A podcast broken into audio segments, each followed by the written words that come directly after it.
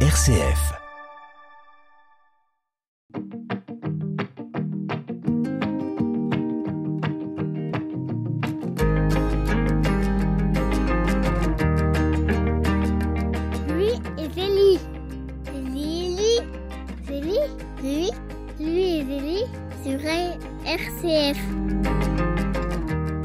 Votre émission Louis et Zélie, c'est maintenant, c'est tout de suite, en compagnie du père Thierry Hénomoral, qui est le recteur du sanctuaire d'Alençon. Bonjour père Thierry. Oui, bonjour euh, Grégoire et bonjour à tous. Merci de nous rejoindre de semaine en semaine pour évoquer euh, ce beau texte euh, auquel je renvoie bien sûr les auditeurs.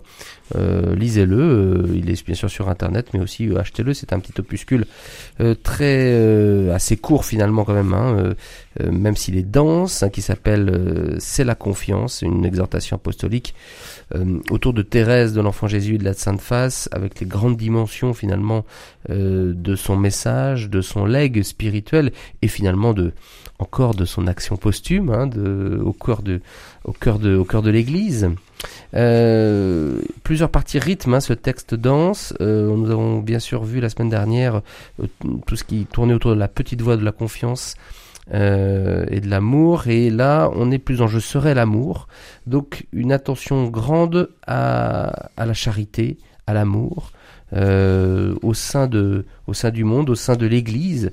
Et on va on va bien sûr découvrir ce ces textes du, pape François, à commencer où le pape nous dit euh, que finalement l'histoire d'une âme, hein, cette euh, autobiographie que Thérèse réalise, qui ne s'appelle pas comme ça à l'époque, hein, euh, mais à la fin de sa vie, reste le, témo- le grand témoignage de la charité de Thérèse, finalement.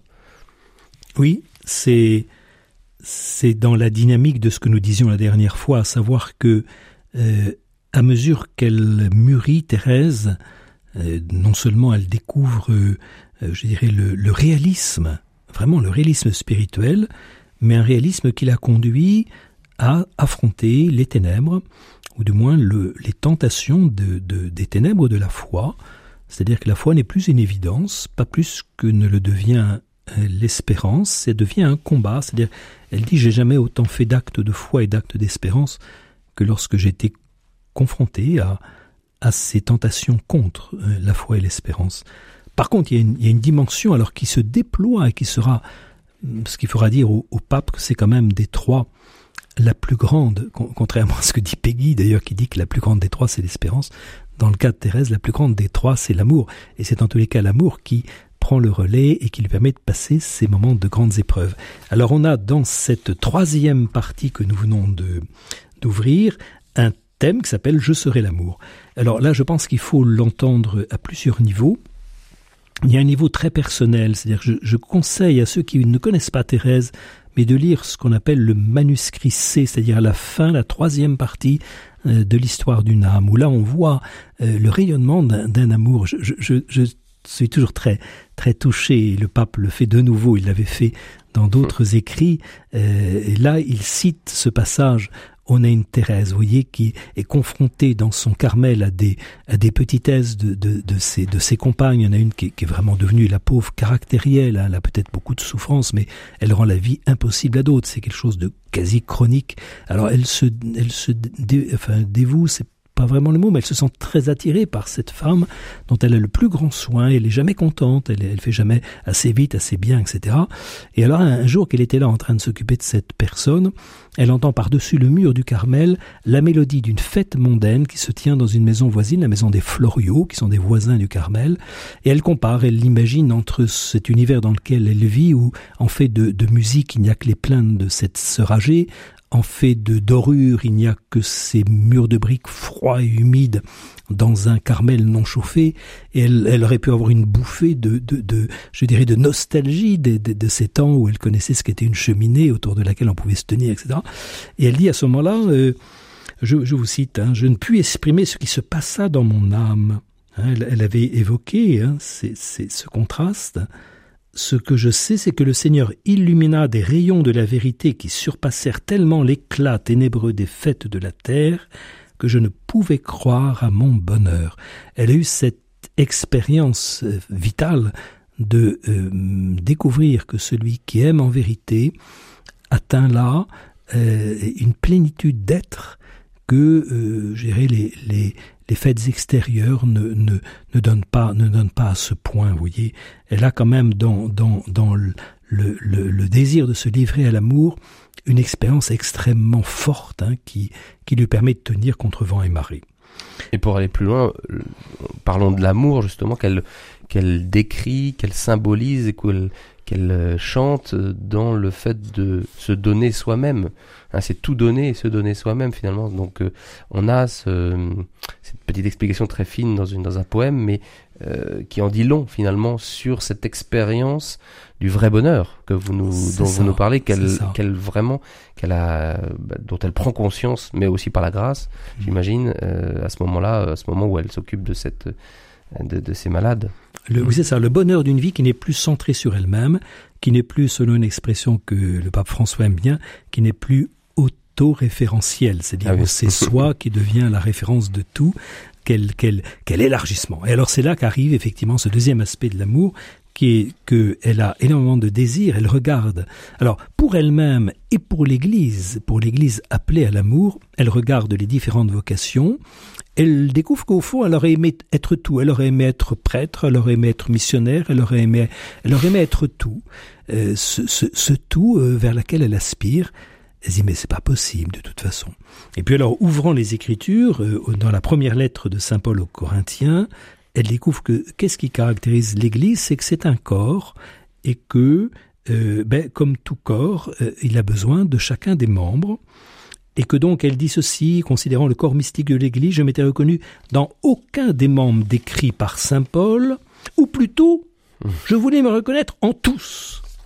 Alors comment elle va s'en tirer de ça? Son désir est si grand d'aimer euh, en plénitude qu'elle découvre que finalement, je compris que si l'Église avait un corps composé de différents membres, le plus nécessaire, le plus noble de tous qui ne lui manquait pas, je compris que l'Église avait un cœur et que ce cœur était brûlant d'amour.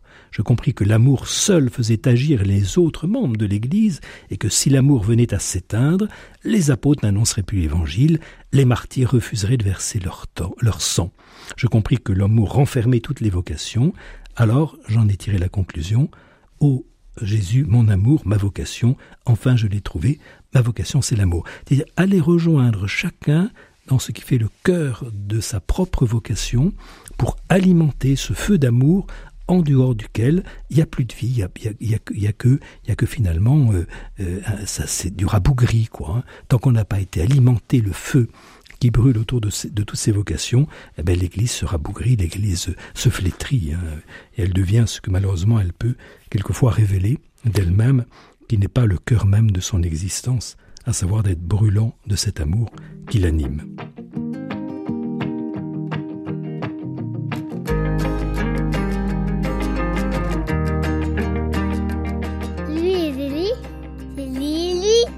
RCF. Vous êtes bien sûr RCF dans l'émission Louis et Zélie. Je suis en compagnie du père Thierry Hénomoral. Nous nous parlons de, du texte du pape François, C'est la confiance, autour de Thérèse. Euh, vous nous disiez hein, cette découverte que fait finalement Thérèse du cœur de l'Église, ce cœur brûlant d'amour. C'était pas si évident finalement de à l'époque de Thérèse, hein, de le découvrir ou de le redécouvrir? Je ne sais pas si ce n'était pas évident parce que c'était quand même vécu. Il y avait un élan en particulier missionnaire qui animait toute une génération de jeunes extrêmement forts, mais elle a eu ce mérite de se dire, au fond, euh, où que je sois, euh, c'est le même combat. J'aurais aimé être missionnaire à l'étranger. Thérèse aurait aimé, effectivement, dit-elle, euh, répondre à cet appel hmm. d'aller contribuer à la fondation d'un Carmel à Hanoï. On lui en avait parlé, ça aurait été pour elle vraiment un souffle dans sa vie. Mais elle, se dit au fond, que je sois à Hanoï ou que je reste à Lisieux, c'est le même combat. Enfin, elle va pas le dire comme ça. Hein. Mais quand elle dit épuisée par sa maladie, puisque malheureusement la tuberculose vient la détruire, et qu'elle marche, et qu'elle dit à quelqu'un, marche peut-être euh, plus qu'il ne fallait, mmh. et, qu'elle répond, mais je marche pour un missionnaire. Ça veut dire qu'elle se sait relier avec ses petits moyens. Elle offre ces petites choses du quotidien. du quotidien, qui fait euh, que c'est là qu'elle va concrétiser, y compris cette sœur acariâtre dont elle s'occupe avec tant de soin. Ça va être ce, ce front, ce combat, qui est du même ordre en qualité, euh, et ça va être pareil pour tous les autres, une mère de famille, enfin toutes les personnes qui sont appelées à cette qualité d'aimer, enfin dans le métier, dans la vie familiale, y compris dans la vie politique et autres, quel que soit le lieu de, du membre de l'Église appelé à aimer, c'est la même racine, c'est le même combat, c'est le même cœur, c'est cet amour qui est en jeu. D'où la, la, modernité un peu de Thérèse aujourd'hui. J'imagine que ça résonne pas mal d'ailleurs avec finalement la conception aussi de, de, de l'Église euh, que le pape François aime aussi à montrer. Euh, donc l'Église avec un cœur, euh, à la fois serviteur et miséricordieuse. D'ailleurs il le dit, hein, je crois, au paragraphe 41, hein, ce cœur brûlant d'amour que, que, que, Thérèse veut être aussi au cœur de l'Église, c'est à nous aussi de l'incarner quelque part. Hein. Absolument. Et c'est pour ça qu'elle est devenue d'ailleurs euh, carmélite, c'est qu'elle avait cette conscience de travailler à ce niveau-là pour la qualité des autres, que ce soit euh, ceux que l'on appelait, que l'on appelle les pécheurs quand ils ne s'ouvrent pas au don de la foi, soit les prêtres appelés ô combien à être rayonnants de cet amour-là, et elle voit qu'il y a du boulot à faire parce que même les responsables n'ont pas la qualité euh, que l'on pourrait attendre de ce que le Seigneur attend à son service.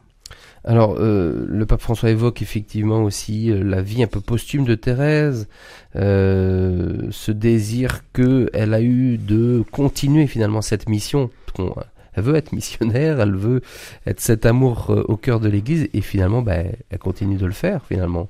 Alors voilà, ça c'est la grande, la grande, grande dernière révolution de Thérèse, hmm. c'est qu'en général on aspirait au ciel tout simplement pour aller se reposer. On imaginait que là-haut on aurait un siège assez confortable duquel on pourrait passer l'éternité à contempler Dieu. Et voilà que Thérèse fait la révolution la plus euh, étonnante. Elle dit mais pas du tout, moi, mon ciel, j'ai pas du tout envie de le passer dans un fauteuil là-haut. Bien sûr, je contemplerai le Seigneur, mais mon ciel, je voudrais le passer sur la terre. Hein. Euh, je passerai mon ciel à faire du bien sur la terre. C'est-à-dire qu'au lieu d'avoir un ciel qui est euh, distinct de la terre, au lieu d'avoir une, terre qui serait vallée des larmes, qui serait complètement étrangère au ciel, elle sent, elle découvre que tant qu'il y aura encore une vie humaine et une histoire, c'est là-dedans qu'elle a envie d'être présente. Et alors c'est toute cette découverte de la pluie de rose.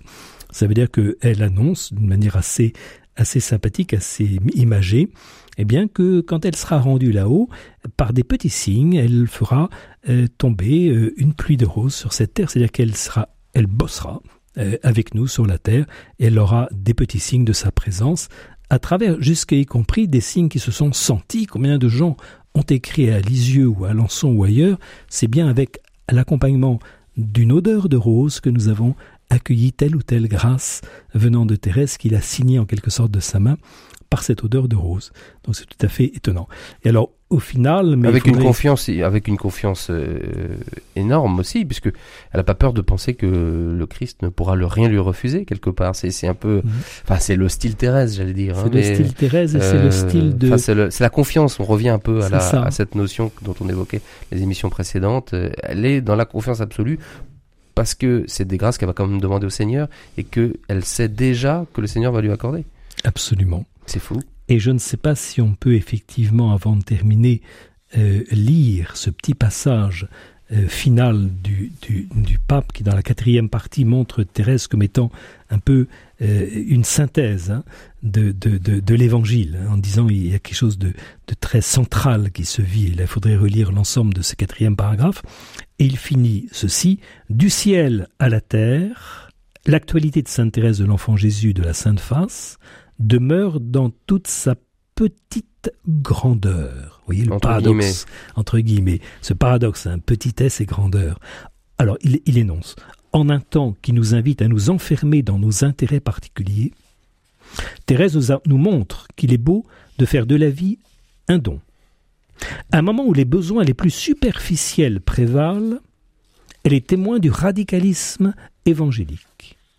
En un temps d'individualisme, elle nous fait découvrir la valeur de l'amour qui devient intercession.